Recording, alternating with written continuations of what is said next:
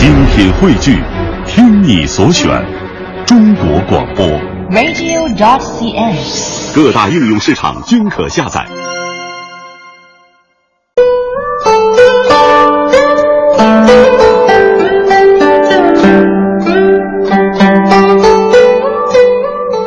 各位听友，大家好，欢迎您收听孔子学堂节目。那么今天的节目呢，我们还是请来了北京大学中文系的副教授常森老师。常老师您好，主持人好，嗯大家好。那么前几期节目啊，我们说到了呃庄子寓言呢所阐述的三种哲理。第一个呢是追求无用之用，反对相物，比如那个被匠人看不上的大树。嗯。那么第二个呢是人如何面对苦难，比如那个形象异常丑陋，但是人见人爱的这个埃他陀的故事。对。嗯还有就是顺人而不失己，比如严格请教如何侍奉残暴的君王等等。嗯那么今天呢，我们还是要讲述这个庄子当中的寓言哲理。是的，庄子的根本思想其实都是以生命为出发点，并且以生命为归宿的。刚才主持人提到的这些方面，不管是追求无用之用，还是随顺造化，还是养生养神，其实它都有一个重要的目的，那就是为生命开拓时间和空间。从这种意义上来讲，庄子的哲学可以说是生命的哲学。嗯，是非常尊重生命的啊。是的，那么如何做到把生命放到第一位，或者说把生命放到主体地位呢？嗯庄子提出来了三个方面的思考，那就是《逍遥游》里面所说的“圣人无名，神人无功，智人无己”嗯那么庄子在《逍遥游》这篇文章里面用了三个寓言，分别来阐述这样的思想。嗯第一个寓言呢是尧把天下让给许由。嗯，尧是中国历史中非常有名的贤明的天子。对，但是尧把天下让给许由呢，许由却不接受。为什么会这样呢？在这个寓言里面，许由呢打了几个比方、啊，一个是善于唱歌的鹪鹩，鹪鹩是一种小鸟。是这样的嗯，鹪鹩呢在森林里面做巢，森林里面树枝很多，但是它得到一个枝头就可以了。那么田鼠在大河里面喝水，大河里的水很多，但是呢，它喝满肚子也就足了。嗯这两个比喻意思就是说呢，天下尽管很大，天子的地位呢尽管很高，但是对一个生命而言，这天子地位之高，这天下之大，其实并没有太多的用处。我记得在老子的这个《道德经》当中，他也说过，他说君子呢是为父不为目，就是君子呢，他看到这个食物，他是为了填饱肚子，而不是为了眼中的欲望。是的，那么正是从这个意义上呢，许由拒绝了尧让给他的天下。其实这个寓言所要阐述的思想，那就是圣人无名。他的意思就是说，是达到最高境界的人，不会离开生命的主体位置去追求名。嗯，对庄子来说呢，一个人如果偏离了生命的主体的地位去追求名的话，那么生命其实就被工具化了。嗯，被亵渎了。是这样。庄子呢，在《逍遥游》里面用另外一则寓言呢来说明神人无功。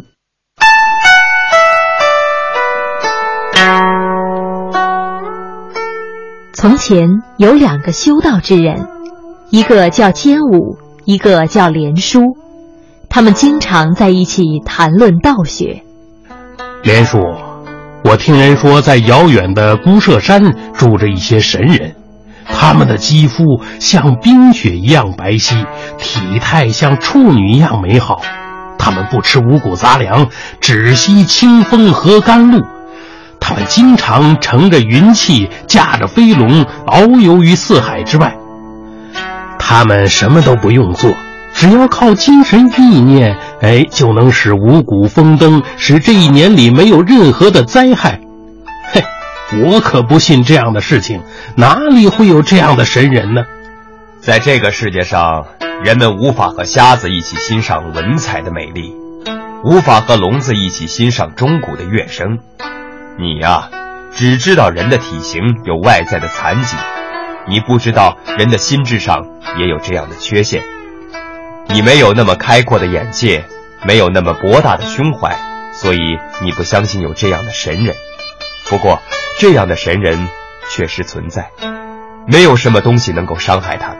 大水到天上也淹不到他们，大旱使金属融化，使黄土被烧焦，也热不到他们。这是因为他们根本就不为外在的这些俗物所困扰。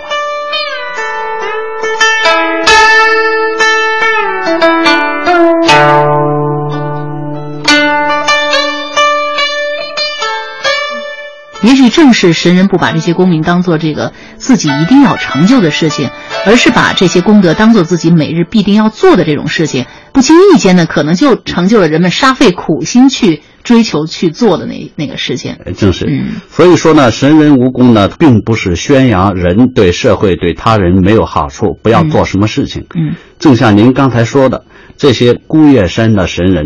不刻意去追求施工，它却能够使人使庄稼呢不产生啊疾病灾害，能够使五谷丰登。嗯，这恰恰是他的大功。对。那么在《庄子逍遥游篇》里面呢，还有一则寓言呢，是用来说明啊治人无己。嗯，就是他的做人的第三种境界。是，嗯，也就是说，达到最高境界的人呢，要超越自己的局限性。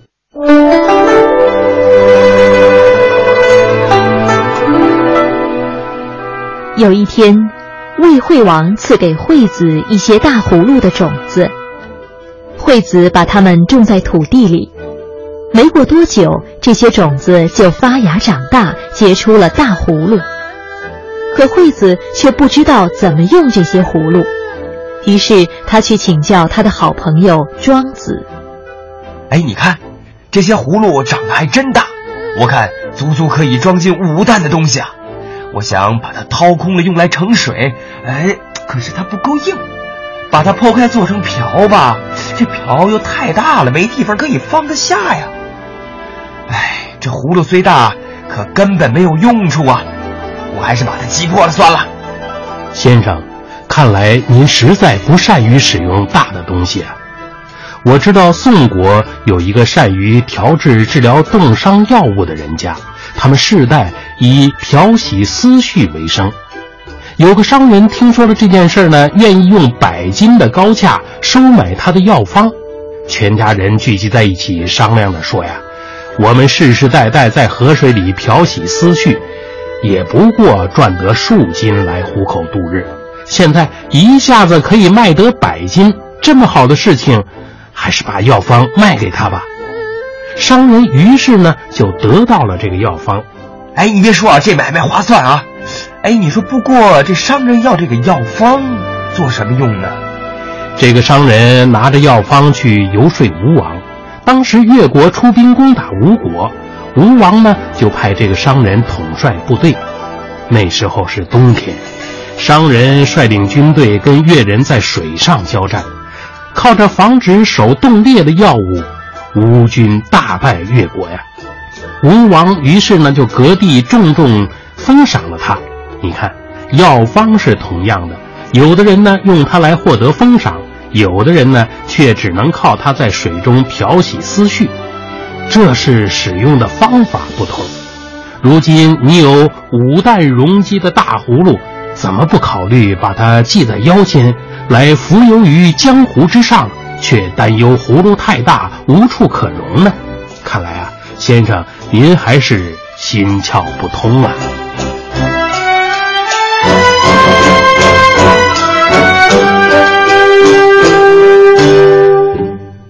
这个预言呢，我们要注意一点，就是惠子他是从通常使用大葫芦的这些方面来考虑它的价值。嗯，也就是说，人他是有一定的思维定势的。是的，他受思维的局限。是的，啊、惠子呢，他确实就是受到了这样的一些日常生活或者说世俗经验的局限，嗯、所以他不能够对大葫芦的作用呢有一种洞见。那么庄子之所以他能够发现大葫芦的作用，就是因为他对个人的局限性呢有一定的超越。其实。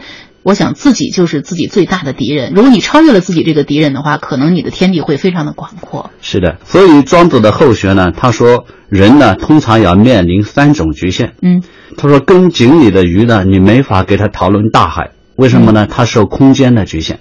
啊，那么跟夏天的虫呢，你没有办法跟它讨论冰雪。嗯，因为它受时间的局限，对他没有经历过冬天。是的，嗯、那么跟来自穷乡僻壤的读书人呢，你没有办法跟他谈论大道理，为什么呢？因为他受教育和风俗的局限。对，那么人必须要清楚地认识到这些方面的局限，然后努力去超越它，这样才能达到无己的境界。那我们谈到这个庄子寓言当中，主要是哲理寓言了哈。嗯它内容上最基本的特色就是传达庄子学派的这个哲学思想。嗯但是庄子学派的思想并不是在脑子里凭空想象出来的哈，是他们所处的时代环境啊，呃，既是他这个思想产生的一个源泉，也成为他们反思和批判的一个对象。比如说前面我们谈到的，呃，庄子构想的与权贵们的这种相处的方式，其实呢，就是对当时这个社会状况的一种哲学上的思考，是这样吗？是的，庄子呢，对当时所处的社会的确呢是有很多的批判。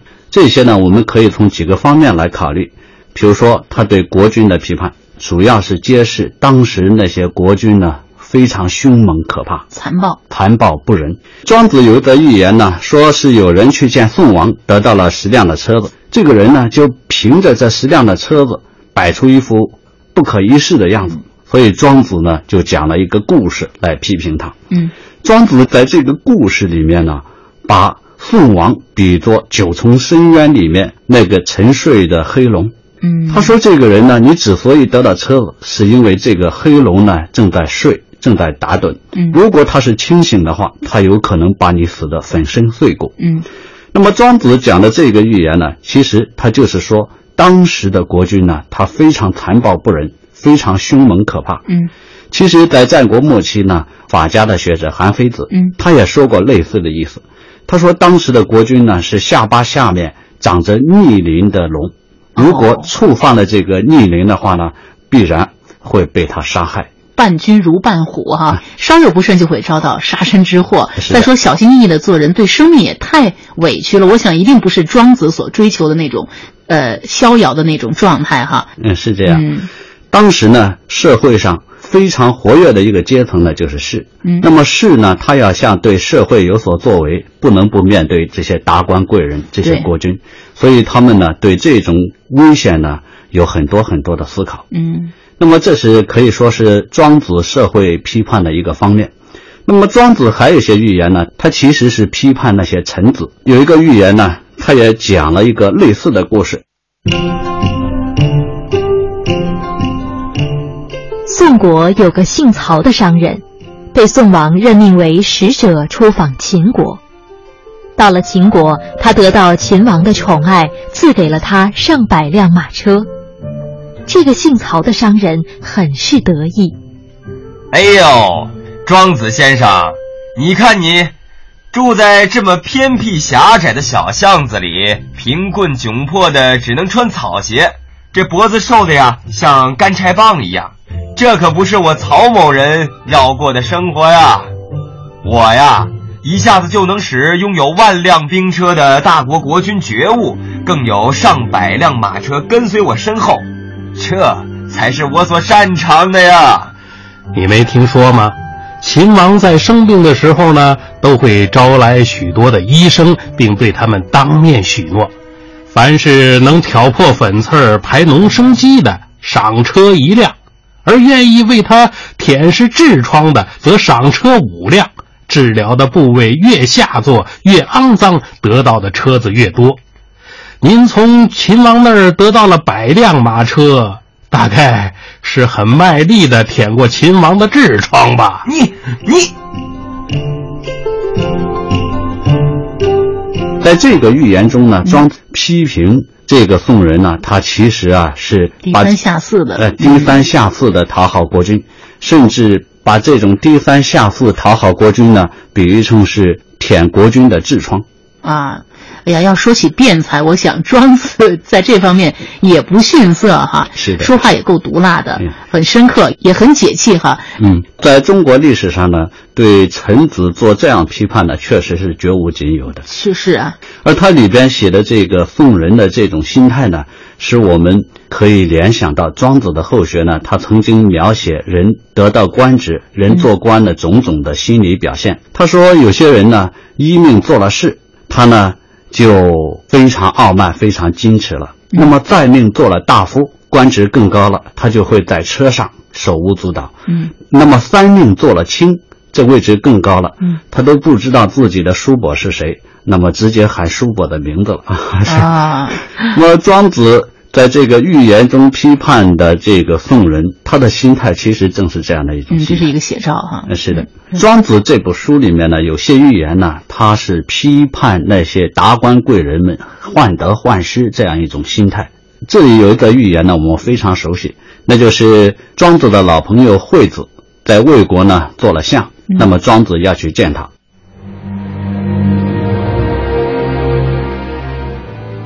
说好朋友惠子做了魏惠王的丞相，庄子前去拜见他。不过有人却向惠子诬陷庄子这次前来是想要取代他做梁国的丞相。惠子于是非常恐慌，命人在国都四处搜查庄子。哈哈，老朋友，听说你找我找了三天三夜，我今天自动送上门来喽。哎哎呀，我听说你要来看我，都几天了还不见你，这有些担心罢了。我看你担心的不是这个吧？我这次来呀，在路上看见了一种奇怪的鸟，它的名字呢叫做鸢雏，你知道它吗？这鸢这什什么鸟啊？我我不知道。这鸢雏啊，就是传说中像凤凰一类的鸟。它从南海出发，飞往北海，一路上非梧桐树不栖止，非竹子的果实不吃，不是甜美的泉水呢就不喝。那天呀，我就看见了这只鸟，它正好从一个猫头鹰旁边经过。这猫头鹰呢，抓着了一只腐烂的死老鼠，正准备美餐一顿呢。看见了鸢雏呢，猫头鹰大喝一声。你现在是想拿梁国来吓唬我吗？哈哈哈哈哈哈！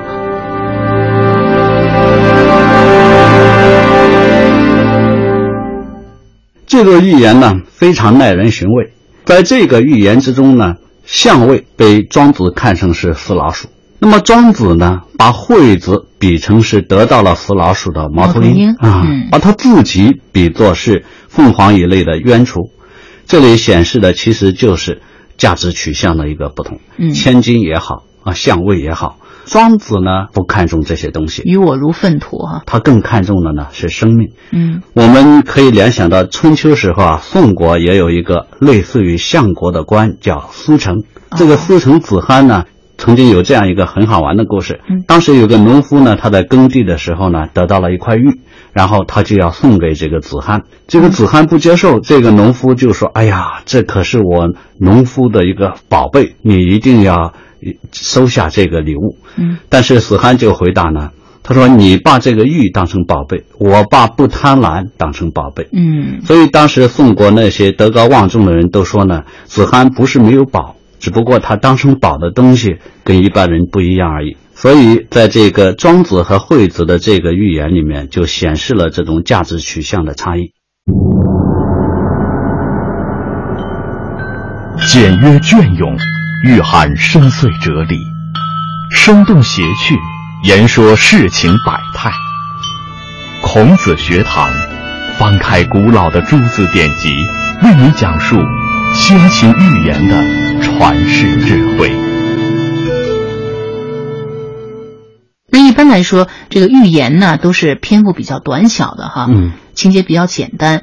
呃，但是呢，在庄子当中，我们发现寓言呢，往往是篇幅较长的，而且让人印象最深刻的就是其中蕴含非常非常的奇特的想象力。呃，比如那些现实生活当中可能都不曾见过的鸟啊、兽啊、虫啊，还有一些花木，在他笔下呢，都是非常栩栩如生的。庄子的寓言呢，正是以浪漫主义的这样这样的一种精神为基本品格的。但是庄子这个浪漫主义的风格呢，有他自己的特点，嗯，那就是这种浪漫主义呢，主要是表现于对世俗经验呢做极度的夸张。哦，把世俗的经验呢夸张到不可能存在的这样一种高度。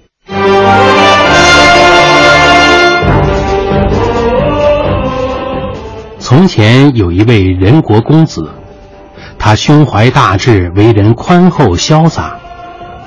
有一次，任公子做了一个硕大的钓鱼钩，用很粗很结实的黑绳子把鱼钩系牢，然后呢，用五十头阉过的肥牛做鱼饵，挂在鱼钩上去钓鱼。任公子每天都蹲在高高的会稽山上，把鱼钩抛进宽大的东海里，从早晨到晚上，一天也不间断。一天一天过去了，没见什么动静。任公子不急不躁，一心只等大鱼上钩。一年过去了，任公子没有钓到一条鱼。可是他还毫不气馁地蹲在会稽山上，任凭风吹雨打，任公子信心依旧。忽然有一天，一条大鱼游过来，一口吞下了钓饵。这条大鱼啊，因为咬住了鱼钩，疼得狂跳乱奔，一会儿钻出水面，一会儿沉入水底。只见海面上掀起了一阵阵巨浪，海水摇撼震荡。笑声如排山倒海，大鱼发出的惊叫如鬼哭狼嚎，那巨大的威势让千里之外的人听了都心惊肉跳、惶恐不安。袁公子最后终于征服了这条筋疲力尽的大鱼，他把这条鱼抛开，切成块，然后晒成肉干。袁公子把这些肉干分给大家共享。从浙江以东到苍梧以北一带的人呢，全都品尝过任公子用这条大鱼制作的鱼干。